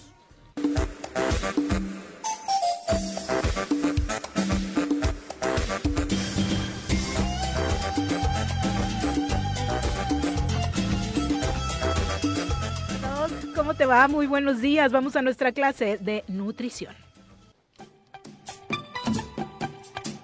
Piensa en un futuro sano. Tú también puedes tener una mejor calidad de vida. Conoce cómo llevar una alimentación saludable con los productos naturales y orgánicos que la doctora Mónica Novielo de Punto Sano tiene para ti en el choro. Doc, bienvenida. ¿Cómo te va? Muy buenos días. ¿Cómo están? Muy Bien, bien, gracias. muchas gracias. Qué bueno. Pues hoy vamos a hablar de la esteatosis hepática. ¿Saben qué es eso? No. Mejor conocido como hígado graso. Ah, que muchísima Muy gente famoso. anda con el hígado graso últimamente, Y después ¿no? de estas, de la Navidad, Sí, del, sí. del Bueno. arroz, y los tamales. y- Exacto. Entonces, bueno, Y el chupe, güey. eh, el chupe. El. Eh, Joder, y eso es lo que más provoca Claro. eh, la esteatosis hepática. Bueno, Ándale. esteatosis es acumulación de grasa en el hígado, o sea, quiere Ujú. decir que hay un exceso de grasa en el hígado pues por un exceso de consumo, por alcohol, sobre todo por alcohol. Pero ahí está esteatosis hepática no alcohólica también, ¿no? Que tiene que ver con mucha gente que tiene sobrepeso eh, está padeciendo hígado graso, ¿no? Pero también yo creo que hay una un sobrediagnóstico de hígado graso porque Ya todo es hígado graso. todo es hígado graso y bueno, y te llegan pacientes con los análisis bastante bien de laboratorio y te dicen, es que me diagnosticaron con hígado graso. Y yo digo, pues, pues, ¿de dónde, no? y, y tener, por ejemplo, los triglicéridos altos, que son unas grasas que puedes ver en un análisis de Los que laboratorio. marean, ¿no? Bueno, a veces no, no se siente nada los con Yo los me acuerdo cuando se, les, te, se te subieron los triglicéridos. bueno, a ¿no? menos que, te tengas mareaste. que tengas Me- 700 Ajá, o sí, una estuvo cosa así alto. exagerada, Dios, ¿no? Se me iba la... Ah, sí. Ajá. Perdía el, el, El, equilibrio. el piso. No, se me iba la cabeza, parecía que te tenía... Pero en arro- pero en su cuanto los tenías. No sé, ya ni me acuerdo. No, debes de haber tenido Creo que tenía, altísimo. cabrón. Porque cuando está un poco alto Ah, no, se, no se siente nada. Ah. No, o sea, de sí, hecho, eso el era- tener hígado graso no tiene síntomas. Ah, no, pero hablo de los triglicéridos yo. Sí, sí, sí, sí. Ah. Pero a lo que voy es que el tener los triglicéridos altos no es igual a tener hígado graso. Ah, no, Pueden no, no. separados. Ajá. O Sí. sea, puedes tener triglicéridos altos y no tener hígado Eso, graso. eso fue mi caso. Ajá. Ajá. Eh, porque yo veo gente que por tener los triglicéridos altos, o el colesterol un poquito alto, ya dicen tengo hígado graso y no es así, ¿no? Entonces, eh, bueno, si hay algunos signos, por ejemplo, puede estar inflamado el hígado, ¿no? O sea, al palparlo ves el hígado eh, crecido. También el vaso puede crecer, hay una relación muy estrecha entre el hígado y el vaso, porque hay una eh, vena que los conecta. Ah. Entonces se pueden inflamar los dos, esas son señales. Eh, tener las manos enrojecidas también puede ser una señal de tener hígado graso. Y que se te noten más las venas, o sea, que las venas estén como más saltonas. Ajá, ¿no? Entonces son signos que ya ahí, bueno, ya hay un, una- un hígado graso más avanzado. Y el riesgo de esto es que tengas una cirrosis, ¿no? Y cirrosis es que el hígado empieza como a cicatrizar y se hace piedra. O sea, es la antesala a la Es la cirrosis? antesala a la cirrosis, sí. Entonces, bueno, hay grados de hígado graso, ¿no? Em, Técnicamente, Doc, ¿cómo está relacionado el alcohol, por ejemplo, con las grasas que saturan al, al hígado? O sea, Lo que pasa es que el alcohol está, eh, rompe, o sea, destruye células hepáticas. Entonces, al destruir estas células, el hígado tiene menos capacidad, pues, de hacer toda su chamba, ¿no? Entonces, y el hígado tiene muchísimas labores que hacer, muchas, ¿no? Es un gran almacén. Por ejemplo, si tú tienes un exceso de glucosa en el cuerpo, eh, ya no puede tu cuerpo con ella y la convierte en glucógeno y la, y la almacena en el hígado. O sea, es un gran almacén, ¿no? También convierte muchas vitaminas, ¿no? O sea, tú comes algo y, por ejemplo, para convertir en vitamina A la comida, lo hace el hígado. O sea, tiene muchísimas funciones, ¿no? Tiene que lidiar con las grasas, ¿no?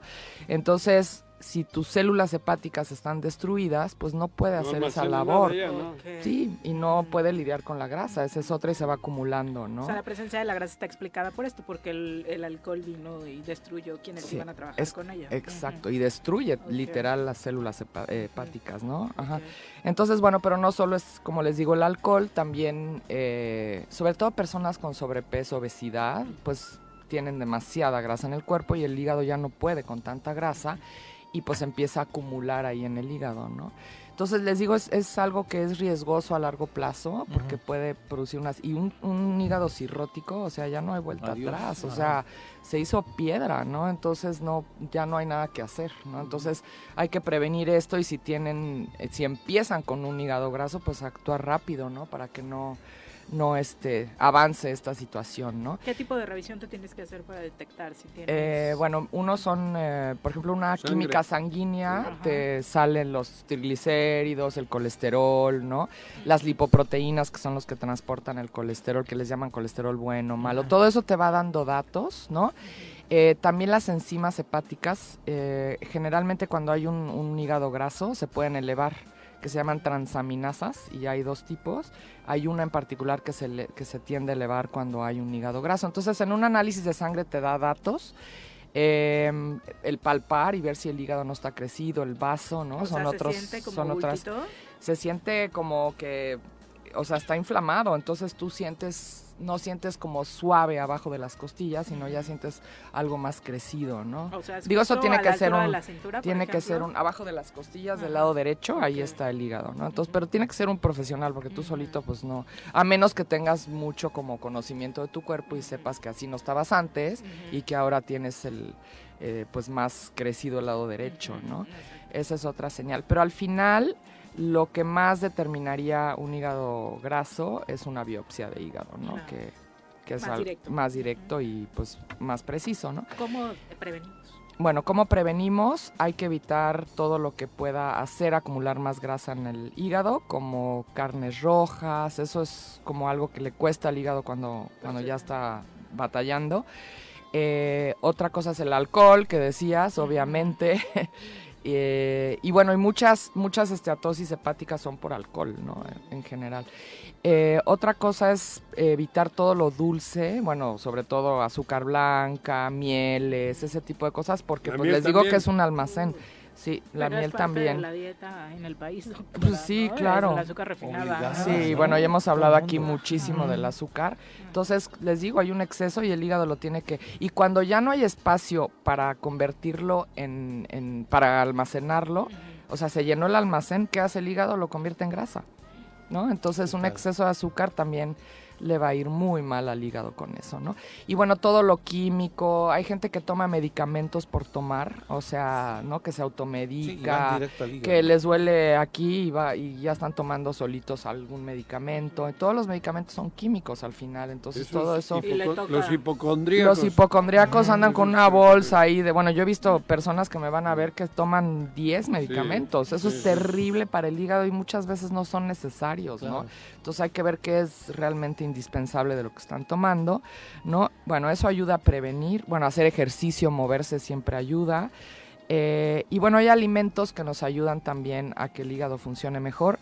Uno de ellos es la manzana. La manzana tiene una sustancia que se llama ácido málico, que ayuda a que todo lo que está en el hígado se mueva. ¿Cualquier tipo de manzana? Cualquier No, tipo de la manzana. verde, porque- la verde tiene más, entonces ayuda más, pero en realidad todo- todas las Es la manzanas tienen ácido. Sí, es la más cara. Pues entrale a la roja. No Pues aunque sea la roja, y más en jugo, cuando se hace jugo se Ah, concentra más el ácido málico. Y lo pueden mezclar, por ejemplo, hay un jugo de manzana, el famoso cale este que se llama Versa, con apio, perejil y Uy, un pedacito de jengibre y un poco de limón, porque el limón también es bueno para el hígado. Todo lo que es ácido alimenta el hígado y el limón es de las cosas más ácidas que hay. Eh, Y es otra bueno. y es muy bueno para el hígado. Otra cosa que pueden hacer es en la mañana, antes del desayuno, tomarse medio vasito de agua con el jugo de dos o tres limones, sin endulzar y sin ninguna otra cosa. Eso también les va a ayudar mucho al hígado, ¿no? Con el agua tibia, ¿no? Con el agua tibia, con el agua tibia. Y bueno, ahí también, este, bueno, el ajo también es otra cosa que ayuda mucho al hígado porque es un gran Pero antiinflamatorio. huele mejor el japonés que aquí. El japonés también ayuda, o sea, eso es bueno y tomarlo incluso, ese hay que trocearlo para que libere todas las Sí, sustancias. yo un día intenté en ayunas el ajito y no, ¿Normal? sí hueles todo el día. No hueles todo el día y es una bomba además. Pero el ajo Sí. normal. Sí, el ajo Sí. normal. Sí, o sea, no. sí leí todas las propiedades, creo que por esos días también por acá lo comentaste, Ajá. pero no. No, o sea, no, no, mejor el japonés. el japonés no huele. No. No, y aunque lo rompas, El ajo. el ajo, sí, eso ayuda mucho. Es que es un gran antiinflamatorio. Otra cosa es que la vitamina C es un gran antiinflamatorio. Entonces pueden tomar tabletas de vitamina C en dosis fuertes, ¿no? Para que les ayude. Porque si toman muy poquito, pues no les va a desinflamar. Y ya cuando hay un problema hay que tomar dosis más fuertes, ¿no? Y estos que tienes aquí. Y bueno, ya hay aquí. plantas especiales para el Sí. hígado. La, sí, la planta estrella para el hígado es el cardo mariano. Que aquí estaba en inglés. Entonces, cardo mariano es... Pero Juanqui nos traduce. Sí, la semana Cardo pasada. Mariano. También se llama cardo lechoso, le dicen, ¿no? Ok. En inglés es milk thistle, ¿no? Ok. Y es una planta especialmente para tonificar el hígado y hacer que trabaje mejor. Fíjate, Entonces, cardo se yo pueden... pensé que no servía para nada, cabrón. No, hombre, hasta para hepatitis sirve. Ah, es bueno, Mira. Sí, sí, Mira. muy bueno. Se pueden tomar una capsulita antes de cada comida, tres veces al día, y Mira. ayuda a que el hígado funcione mucho mejor. También el, el complejo B ayuda a nutrir el hígado y el sistema nervioso de paso. No hay la vitamina Ese le C. voy a dar al gobernador. ¿Cuál? Vete mucho. Es con B de burro, no con V. No con V. Y bueno, y hay varios hongos, que también he hablado de los hongos, que son antiinflamatorios. Y esta es una mezcla de ocho honguitos, que se llama los ocho aliados, que es un gran antiinflamatorio. Este incluso es bueno para casos de cáncer, o sea, son Ah, muy buenos para el sistema inmunológico y grandes antiinflamatorios, ¿no? Entonces digo, porque al final el hígado está inflamado con Sí, claro. toda esta grasa, ¿no? Entonces hay que desinflamarlo. Entonces son, son cosas que pueden ayudar también y también pueden ayudar a prevenir. Y la gente que toma mucho alcohol, yo les recomiendo que estén tomando estos productos como Para equilibrar un poco. para equilibrar un poco y para prevenir que no vayan a tener algo a largo plazo, ¿no? Porque ya saben que la, eh, la mayoría de las cirrosis, o sea, son alcohólicas. ¿no? Sí. Y pues se va degenerando el hígado poco a poco y cuando se dan cuenta, pues ya, ya tienen el hígado bien mal. Yo soy consumidor de cardo mariano. Fíjate, Sí. sí, es una El maravilla. cardo mariano es el que me... ¿Qué estás no- consumiendo? como- El que notas que te cae bien. ¿De sí. tus Sí, pedas te chingas unos carditos o qué? No, no, no, no, nada más ¿Ah? tres veces al día. Antes de, antes de la. Antes de la cubita, un cardo mariano. Y bueno, y todas las eh, cosas amargas también ayudan al... Y bueno, y hay que tener cuidado con el hígado, porque el hígado, entre las funciones que tiene, son eh, funciones sexuales, ¿no? Por ejemplo, tú que me preguntabas en el corte de las... De Por la ejemplo, próstata. tú que te ves muy O sea, padre. no, no, no. La, la próstata está en realidad regida por el hígado. Entonces, serio? ex- eh, sí, entonces un hígado sano vas a tener una próstata sana, ovarios sanos, ¿no? Porque el hígado está atrás de todo eso y atrás del corazón. O sea, el hígado envía sangre al corazón y si el hígado no está bien, el corazón también va a padecer. O sea, el cuerpo está todo conectado, entonces no puedes aislar todo y decir, ahí nada más el hígado, ¿no? O sea, el hígado tiene que ver con muchas cosas del cuerpo, ¿Qué ¿no? tal? Entonces, y es uno de los órganos más importantes. De hecho, no podemos vivir sin hígado. Claro. ¿no? O sea, si, te, si está todo cirrótico, la única solución es un trasplante. O sea, no, no puedes quitarte un pedazo de hígado, todo el hígado, no se puede, ¿no? No, No es como un riñón. Y o si lo tratas bonito se va regenerando. ¿no? Exacto, sí, pero cuando ya está hecho Antes piedra ya no lo puedes sí, claro, regenerar. claro. Antes de- No, sí, tiene, hay que cuidarlo. Doctora, muchas gracias. No es Gracias sobre este tema, pero Adriana Martínez nos pregunta si el jengibre ayuda en la hipertensión.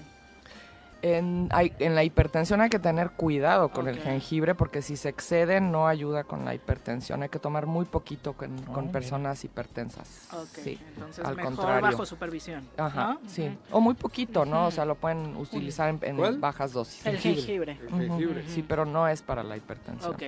¿Dónde te encuentra nuestro público? Estamos aquí en Plaza Andrómeda, en el local 19. Perfecto, muchas gracias. Gracias a Muchas ustedes. gracias. Igualmente, días. buen día. Son las 8.41, volvemos. En medio de todo el debate político, tiene razón Juanjo, no habíamos hablado de este desplome de una avioneta en el municipio de Puente de. Ixtla, que dejó como saldo dos personas muertas, entre ellas un menor de edad de 15 años. Las víctimas fueron los tripulantes de la aeronave Patricio N., un adolescente de 15 años, e Ignacio N., un hombre de 55. La Coordinación Estatal de Protección Civil reportó el accidente alrededor de las 12.47 de este domingo, el cual señalaba ocurrió en el poblado de San José Vista Hermosa sin que eh, existieran sobrevivientes. Tras los reportes acudieron eh, los cuerpos de emergencia, pero al llegar encontraron a las dos personas sin vida. No se tienen mayores detalles de eh, pues qué es lo que pudo no haber originado este accidente de ayer en el poblado de eh, San José Vista Hermosa. Se dice que la aeronave había sobrevolado desde temprano la zona de Tequesquitengo, pero no se han dado a conocer mayores causas del accidente. Son las 8.46, vamos a los deportes. Las pelotas, las pelotas, las pelotas juega usted. No hay deporte en este mundo donde no las use usted. Las pelotas, las pelotas, las que sueña para usted. Son las de Ninelli, Niurka, Maradona y Pelé. Las pelotas, las pelotas, las pelotas, sabe usted. Son las mismas en Bilbao. En Temisco, en donde esté.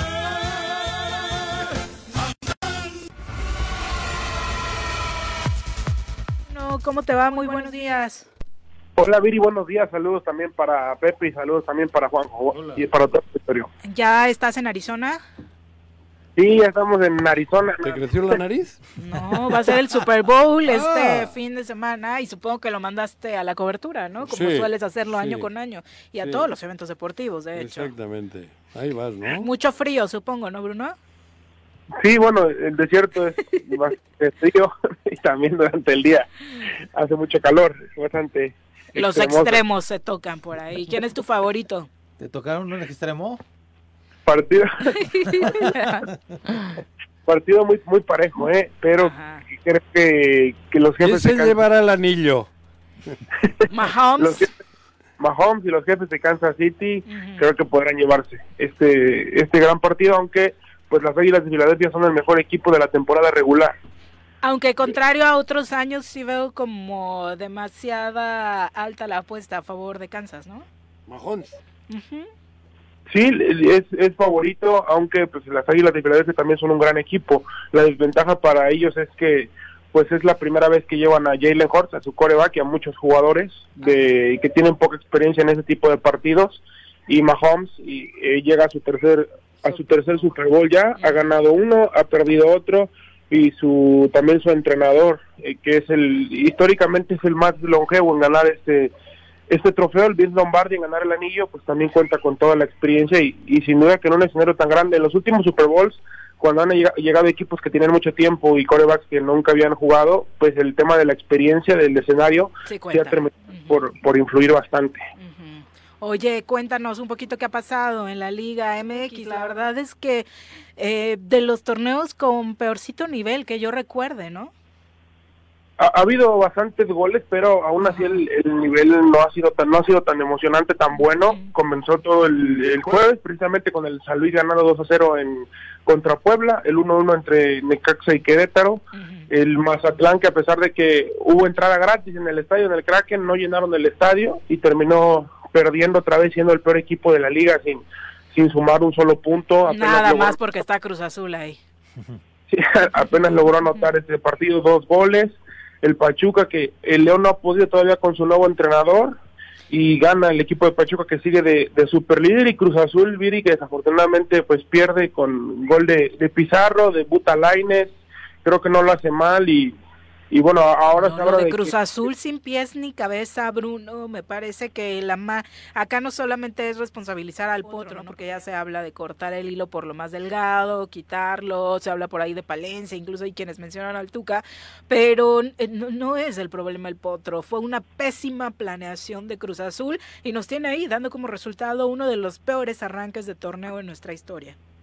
Pues realmente todos nos seguimos preguntando, muchos nos seguimos preguntando quién es el que manda en Cruz Azul, no sabemos, de que se fue también Jaime Ordiales, que tampoco hizo mucho, pues tampoco sabemos realmente quién es el, el que manda en Cruz Azul, no organizaron un proyecto sólido, no, no tiene estructura el equipo, y ahora pues a pesar de que el Potro ta- tenga malos resultados, pues tampoco creo que sea el total, el responsable total de esta situación, y ahora Palencia tampoco creo que si es que llega pues tampoco creo que tenga las credenciales o no ha demostrado todavía nada en su carrera como para ser el próximo. Sí, sus números no son de Salvador, ¿no?